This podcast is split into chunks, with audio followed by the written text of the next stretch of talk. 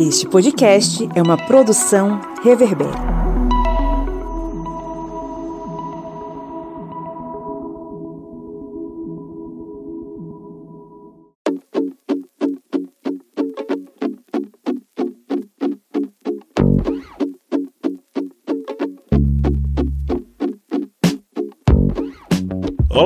Ouvintes! Sejam bem-vindos e bem-vindas mais uma vez ao podcast do Historiante. Esse podcast maravilhoso que está aqui para te ajudar a compreender melhor o mundo através da ótica das ciências humanas. Hoje é dia de Minipédia, o seu programa expresso sobre assuntos históricos, e eu sou Pablo Magalhães, mais uma vez acompanhado aqui desses dois gladiadores, o gladiador e a gladiadora da Roma Antiga, diretamente das terras do Maranhão, da ilha do reggae, da ilha do amor, Joyce Oliveira. E aí, gente, tudo bom? Estamos aqui no tempo dos IPs. E onde vocês estão? Tem IP por aí? E do outro lado do rio, São Francisco, depois de pegar uma canoa e navegar pela beira do rio e ver o nego d'água e a mãe d'água brincando lá no fundo do espelho da água, está o seu Kleber Roberto. E aí, pessoal, beleza? Ainda enquanto tem água, né? Porque com essa crise hídrica, alguns, daqui a alguns dias, cruzando a pé o antigo leito do rio São Francisco. Deus me livre acontecer isso.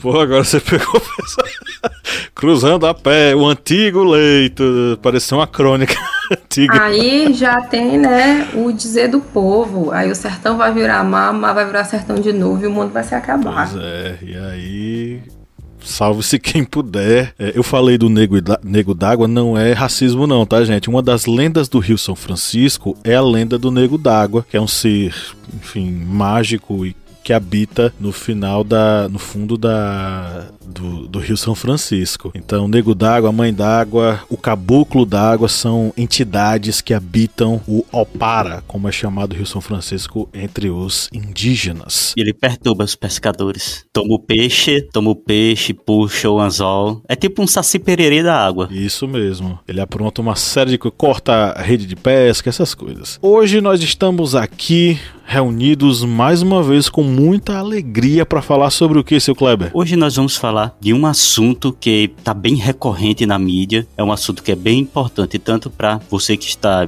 aqui ouvindo esse podcast, se preparando aí para o Enem, vestibulares, ou para você que é um profissional de educação, porque hoje nós vamos falar sobre o fundamentalismo, mas vai ter algumas coisas que pode ser novidades para vocês. É isso aí.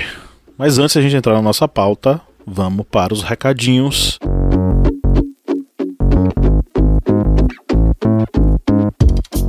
Estamos aqui hoje mais uma vez reunidos, contentes, alegres e satisfeitos para produzir conteúdo para você, é, com muita alegria, com o coração na mão, você sabe disso. Mas, obviamente, que esse aqui não é o nosso único canal de veiculação de conteúdo. Nós temos as nossas mídias sociais, né? Arroba Historiante no Twitter, no Facebook, no Instagram. Nós temos o nosso canal no YouTube, né? A TV Historiante. E, principalmente, nós temos o nosso aplicativo móvel, né, dona Joyce? Justamente, nós temos né, um aplicativo aplicativo do historiante que está disponível para os celulares Android e lá você vai ter acesso a, por exemplo, aulas em áudio, você tem acesso aos nossos cards de resumo, você também tem a possibilidade de fazer simulados. Então você pode estar em qualquer momento do seu dia, parar um tempo e acessar o aplicativo para poder se informar melhor, né? Você que é estudante, professor, você que gosta de história. E aí o que é melhor de tudo é que ele é grátis, né? Ele é grátis, é só você botar lá na Play Store e baixar o nosso aplicativo que a gente sempre está colocando conteúdo novo para vocês.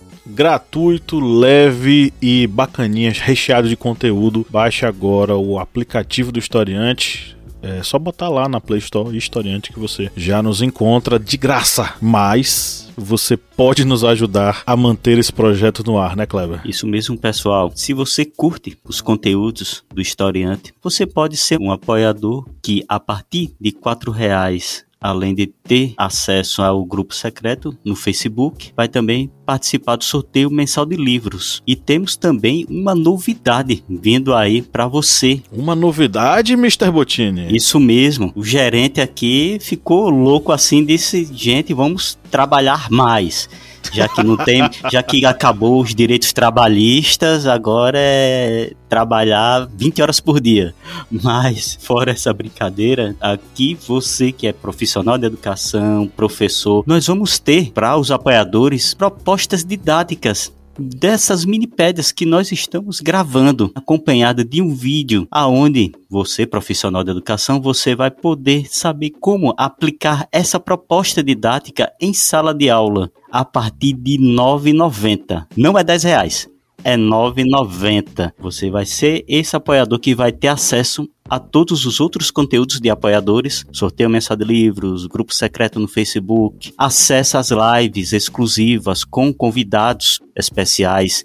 Já tivemos Meridol Priori, Gessé Souza, Lina Schwartz e vamos ter muitos outros e você vai ter acesso a essas lives exclusivas e a partir desses R$ 9,90 vocês vão ter também essas propostas didáticas para você aplicar em sala de aula. E é R$ 9,90, não é 10 reais. É R$ 9,90. Terminando essa minipédia, você já pode, você que é nosso apoiador, né, já pode conferir lá na plataforma do apoia.se barra historiante a proposta didática com a nossa orientação. Joyce Oliveira, agora é hora de exercer a sua capacidade de síntese. Tá pronta? Na hora. Se você pudesse destacar aí, sei lá, três pontos principais que todo estudante tinha que focar quando tivesse, quando tivesse estudando sobre o que é fundamentalismo, ou pontos principais que o professor tem que focar para passar para os seus alunos, quais seriam? O que é, que é o fundamentalismo enquanto um conceito dentro da história, qual é o papel do fundamentalismo na política ou nas políticas, principalmente do século XX, século XXI, se é possível detectar momentos onde existe essa influência, e como é o papel né, da mídia na repercussão do fundamentalismo que a gente mais conhece, que está relacionado à religião islâmica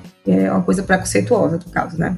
Para se dizer, logo se ressaltar. Beleza, é isso aí. Três pontos principais e você que está nos ouvindo, focou? Pegou? Então vamos para nossa pauta.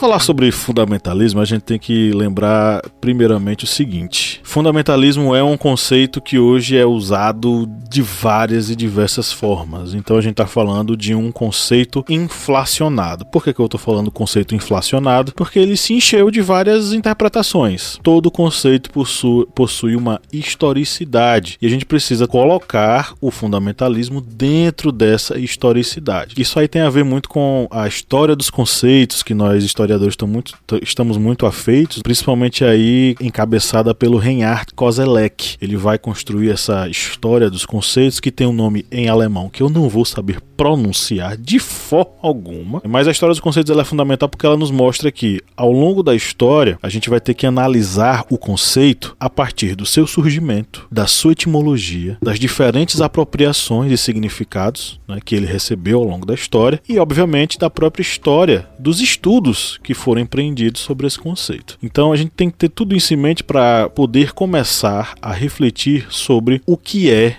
de fato o fundamentalismo. Se a gente pudesse definir rapidamente aqui o que seria esse fundamentalismo, vamos pegar aí, por exemplo, a definição que a cientista social guatemalteca Brenda Carranza faz, que é o seguinte: fundamentalismo é uma forma unívoca de ver e sentir o mundo a partir de determinada maneira de entender a experiência do sagrado, da teologia, da religião. O olhar fundamentalista divide o mundo em dois: o sagrado o profano, o bem e o mal, o certo e o errado, levando a excluir física ou simbolicamente realmente todo aquele que ameace essa compreensão ou não pense e sinta dessa mesma maneira. É esse dualismo que impregna a concepção da vida do indivíduo, do grupo e do movimento fundamentalista, não aceitando meio termo ou outras formas de moral e tradição. A Brenda Carranza foca nessa questão do fundamentalismo religioso porque, de certo modo, ele é o cerne inicial daquilo que a gente conhece como fundamentalismo histórico. É, e aí eu vou dar bem aqui no meio dessa mini um alô pro meu professor de metodologia dia, professor Moab, César da Uemassu, que a gente estava conversando sobre isso, né, na, numa das nossas aulas, e ele me corrigiu. Eu falei alguma coisa relacionada ao fascismo, ele não, Joyce, fundamentalismo. Ele é professor Na verdade, ele é pesquisador dessa área. E aí, por que, que eu estou fazendo referência a ele, né? Porque foi, depois que eu, a gente foi fazer essa Wikipedia, foi que eu fui entender o que, que ele fez essa correção, né? É para a gente compreender que a palavra em si, ela não determina a experiência histórica que está incluída né, dentro dela, né? É uma, uma questão que é importante, que o conceito ele não é uma questão só linguística, mas existe um atrelamento de experiências históricas dentro daquele, daquela palavra, por exemplo, vou colocar nesses termos, e até o que eu coloquei aqui anteriormente, como pensar o fundamentalismo como conceito. É justamente a gente fazer um percurso histórico de entender essa origem, né, onde que surge essa, essa ideia, né, um fundamentalismo e o fundamentalismo que a gente tem hoje, que aí o, é, o autor que a gente usou aqui para o estudo, que foi Daniel Rocha, ele colocou justamente isso, que a visão que a gente tem do fundamentalismo ou como se adjetiva alguém de fundamentalista numa perspectiva que ela é acusatória de, ser, de serem pessoas religiosas, né, intransigentes, intolerantes, e pouco abertas a, ao diálogo. E aí essas pessoas são rotuladas como inimigo do progresso. E qual é o problema é, de uma visão que isso é uma visão do senso comum? Acaba sendo uma visão do senso comum é que não permite entender as nuances dentro da própria ideia do que é, do que são os fundamentalismos e entender as experiências históricas que sustentam né, essas visões distintas no tempo. Já pegando esses dois pontos, a gente já percebe sobre um pouco sobre o que é esse fundamentalismo, que seria basicamente esse movimento que tende a voltar, digamos, aos princípios fundamentais, por exemplo, princípios fundamentais da religião. E a gente vai ver, por exemplo, como surgiu esse fundamentalismo que a gente vai pegar e riscar, viu, gente, da, das agendas, dos quadros, que fundamentalismo é sinônimo de terrorismo. Não é. O fundamentalismo também ele não surgiu com os muçulmanos e surgiu com os protestantes nos Estados Unidos. Isso aí é exatamente no período da virada entre o século XIX e século XX. É exatamente um período em que havia um desenvolvimento das ciências, principalmente aí da teoria da evolução de Charles Darwin, e vinha essas evoluções científicas vinham, digamos, bater de frente com a religião e vai surgir dentro desse seio norte-americano vertentes religiosas que tinham exatamente a ideia de voltar ao fundamental, ou seja, aquela ideia de que a religião seria o correto. Não, não haveria, por exemplo, a evolução das espécies, porque a Bíblia explicaria que surgiu Adão e Eva e a partir de Adão e Eva é que ocorreu a evolução humana. Vocês veem que não existe aí essa questão, por exemplo, do terrorismo, da, do extremismo, ou seja, da utilização da violência para se tentar chegar à obediência àqueles termos. Dentro desse fundamentalismo, o que vai ocorrer é uma volta às origens, ou seja, se eliminar, digamos, essas evoluções que poderiam ocorrer e, entre aspas, deturpar a ideia original da religião e essa volta ao fundamental seria exatamente o princípio básico do ser humano, ou seja, o princípio fundamental que seria da evolução a partir daquelas noções religiosas e não das pesquisas e das vertentes científicas. Aí a gente já quebra um pouquinho esses conceitos para já ir eliminando essa ideia de que fundamentalismo vai ser um sinônimo de violência, que não é. A origem seria a volta ao fundamental.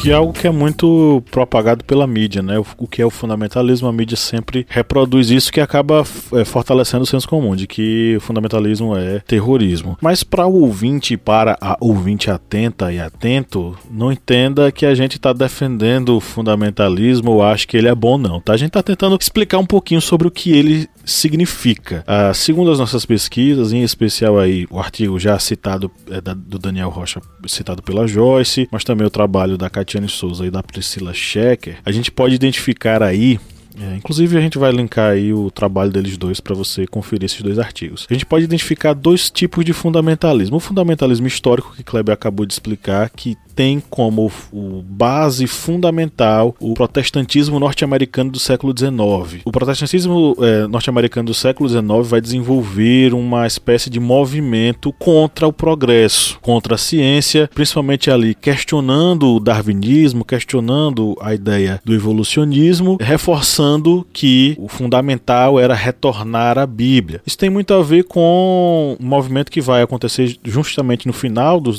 nas décadas finais do século XIX, né, que aí vão começar a ganhar força nos seminários norte-americanos novas perspectivas teológicas que estavam vindo da Europa, em especial da Alemanha, que levantaram uma série de discussões nos Estados Unidos, especialmente né, a, a ideia de que a Bíblia seria um livro comum, suscetível à interpretação histórico-crítica e que apresentava certa incompatibilidade com as novas descobertas científicas, inclusive questionando até mesmo a Bíblia enquanto verdade histórica. Esse movimento aconteceu, levantou-se é, uma entre aspas, polêmica, né, com, principalmente após a publicação do livro A Vida de Jesus, que foi lançado em 1835, mas depois foi relançado em 1869, foi escrito pelo Davi Strauss, e ele desenvolvia o argumento de que Jesus, nos evangelhos, nos evangelhos ele não era histórico, ele era, na verdade, mitológico. Aí as vozes que vão questionar isso vão se levantar, elas vão é, ser voltadas para uma, um combate a esse chamado modernismo ou liberalismo teológico entre os protestantes norte norte-americanos. E aí vai ter esse movimento mais ortodoxo, né, ligado aí a uma espécie de calvinismo mais tradicional, ligados aí aos cristãos presbiterianos. E eles vão defender a ideia de que era preciso retornar aos fundamentos da fé cristã, ou seja, aquilo que era fundamental e que era basilar na fé cristã. Esse termo fundamentalismo ele vai nascer porque vai ser publicado um livro do Lehman Stewart lá no século no início do século 20 que vai ser chamado The Fundamentals, os fundamentos. E ele já é um livro que vai dizer que eles deveriam, os cristãos deveriam lutar contra a ameaça dos ideais modernistas, combater a, doutrina desses liberais que estavam com essas ideias estranhas, enfim, e inclusive demonizando essas pessoas. Então, o fundamentalismo vai ser uma, uma referência a essa coisa de retornar aos fundamentos, muito ligado a esse livro que o Lehman Stewart publicou, inclusive que foi publicado em 12 volumes. Esse é o fundamentalismo dito histórico né, o, fundamentalismo ligado a essa construção cristã do século XIX, que vai ser essa reação conservadora que não vai se limitar a uma denominação cristã. Presbiterianos, batistas, católicos que vão vir com a ideia do integrismo, né,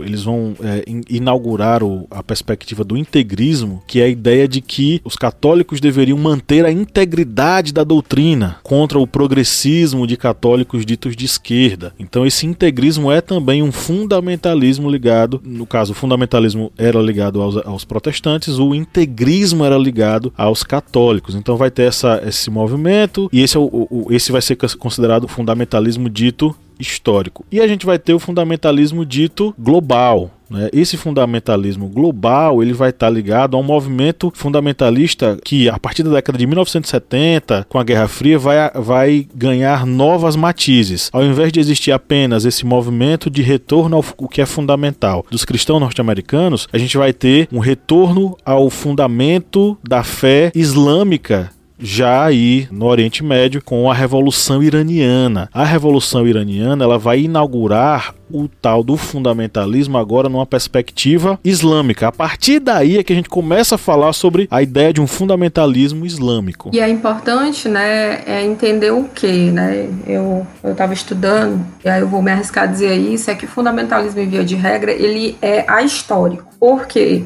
Nas suas diversas manifestações, ele vai defender que existe uma condição ideal, que na verdade ela é fruto de uma representação construída de um grupo, de um passado, que é um passado que provavelmente não existiu, que é um passado colocado de uma forma ideal. E aí, essa ideia de retornar esse passado, que é um passado ideal, por isso eu vou dizer também que o fundamentalismo ele é negacionista, porque ele vai dizer que essas transformações sociais, elas são maléficas para aquele grupo social, por isso que é necessário voltar ao momento que é um um momento idílico. Então, todas as manifestações que a gente estava colocando aqui como fundamentalismos, né, que nós estamos debatendo, vão se referendar a, aquele momento, que é o momento do passado, que tem que se repetir porque ele que é o momento perfeito. Por exemplo, isso você encontra é, nos fundamentalismos que são de diferentes origens e também isso está presente no fundamentalismo islâmico, que é o que a gente mais conhece, representado pela mídia, que está muito ligado a uma ideia do que o Ocidente pensa sobre o Oriente. É, não é hora nem de dica, mas o, o, o Said tem um livro muito bom, que é o Orientalismo, que é pensando isso, né? O Oriente, ele é exótico, ele é,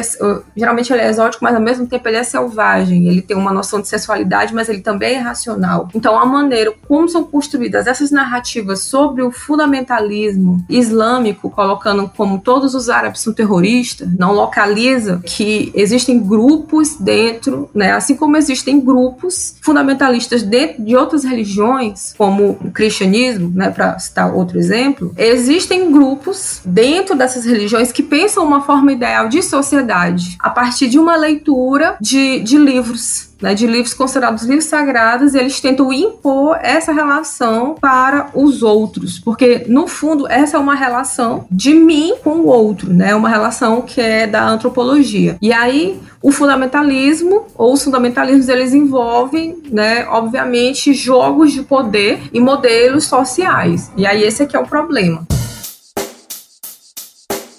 Check the mic and make sure it sound right, boys. Dentro exatamente desta visão que, pegando um ganchinho aí da professora Joyce, que o Ocidente tem sobre o fundamentalismo, atualmente a mídia é, abriu as portas para o fundamentalismo islâmico com relação ao Talibã. O Talibã é um grupo fundamentalista e ele tem essa visão da própria lei islâmica, da Sharia, e eles tentam impor esta visão sobre a região do Afeganistão. Lembrando que o Talibã ele surgiu logo após o período da guerra do, entre o Afeganistão e a União Soviética, porque foi um período em que houve a ascensão do grupo dos Mujahedins, que eram patrocinados pelos Estados Unidos lá ali no Afeganistão, só que havia muita corrupção. E quando eles surgiram, eles surgiram dando aquela ideia de que iria ter a volta as origens islâmicas, o combate à corrupção, o combate a todas as, digamos, entre aspas aí, falcatruas que os mujahedins estavam praticando no governo e iriam limpar isso aí. Parece até um discurso que é bem parecido com os discursos políticos atuais do Brasil. Mas voltando aqui ao nosso podcast. Quando o Talibã ele assumiu o comando no Afeganistão, lembrando que o termo Talibã vem da língua pasto, que é um grupo étnico daquela região e significa estudantes, porque o Talibã ele surgiu exatamente dentro de seminários muçulmanos, mas eles conseguiram esse apoio popular no início e conseguiram tomar o poder no Afeganistão. Só que houve essa imposição da lei islâmica dessa forma de deturpada sobre a população. Lembrando aí por isso que tem essa ideia de fundamentalismo, porque eles queriam uma ideia fundamental, eliminando, por exemplo, toda influência ocidental na música, nas artes, nas vestes, ou seja, uma volta ao fundamental com relação à população do Afeganistão. Só que aí eles utilizavam da força, ou seja, se utilizavam de meios extremos e também do terror contra a população. E o Talibã teve aquele recuo com a, com a invasão norte-americana para na caçada ao Osama Bin Laden. Eles conseguiram pegar Osama Bin Laden, saíram agora, só que o Talibã ele voltou, lógico como está aparecendo aí na mídia, só que agora não é mais como aquele grupo do início ali dos anos 90. O Talibã continua a ser um grupo fundamentalista, pois no dia hoje da gravação dessa minipédia, que é o dia 31 de agosto, membros do Talibã executaram um músico que estava tocando músicas tradicionais do Afeganistão, exatamente com a ideia da proibição da música no Afeganistão. E agora o Talibã não é mais aquele grupo que era similar a um grupo, digamos, de camponeses. Agora é uma estrutura militar organizada, bem financiada bem estruturada e com muitos equipamentos deixados pelos Estados Unidos. Lembrando que o fundamentalismo que ocorre no mundo islâmico é o mesmo que vai ocorrer em outras esferas religiosas. Lembrando que um termo, digamos, primais, primordial do fundamentalismo surgiu no seio religioso, mas agora a mídia traz à tona exatamente esse fundamentalismo no mundo muçulmano através do Talibã. Lembrando que não são todos os afegãos que são fundamentalistas, é um grupo um único grupo. É, que só para comentar, completar rapidinho, Kleber, né, é, pensando justamente essa dimensão da orientação, né, é, tem o caso da Malala, que é emblemático, né, quem lê o livro dela é, vê bastante isso, a quebra das televisões, né, a proibição das mulheres saírem de casa, das mulheres estudarem. E aí quando você olha para o Oriente, né? Enfim, para o mundo islâmico, você vê isso muito bem, né? Essa questão que é esse machismo, essa misoginia, mas é a orientação para olhar para lá, né? É não, não perceber como a gente que está aqui no Ocidente, as mulheres do Ocidente que estão no Ocidente, também sofrem violências que são violências de gênero baseadas em fundamentalismo, né? Isso mesmo.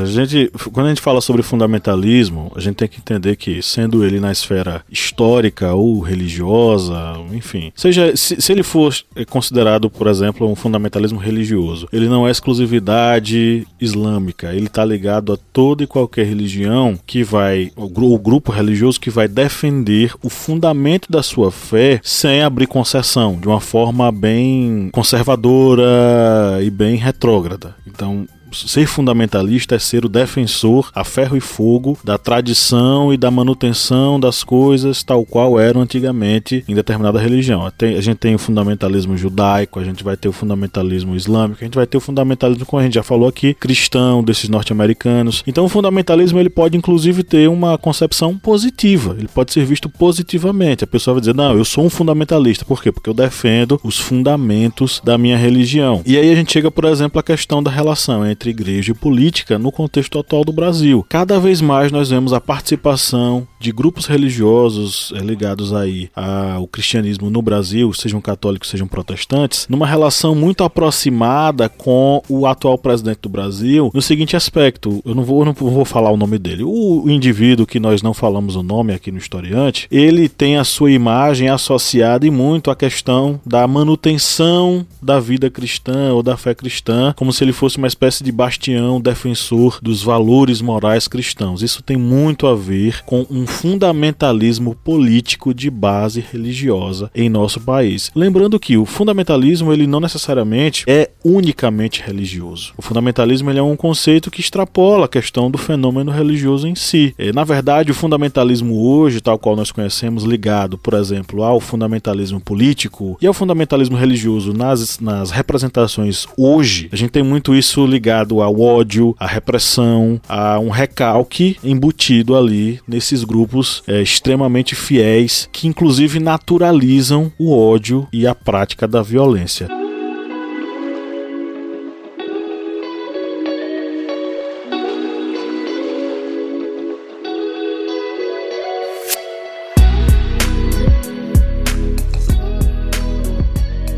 Jovens, eu sei que vocês têm muito ainda para falar, mas nós estamos chegando à reta final da nossa gravação. Eu vou deixar vocês falarem durante 20 segundos as considerações finais. Valendo! Ah, eu vou indicar rapidinho aqui dois livros que eu já falei, que é o Orientalismo, do Edward Said, que eu gosto muito dele. Na verdade, são três. Cultura e Imperialismo, que é dele também.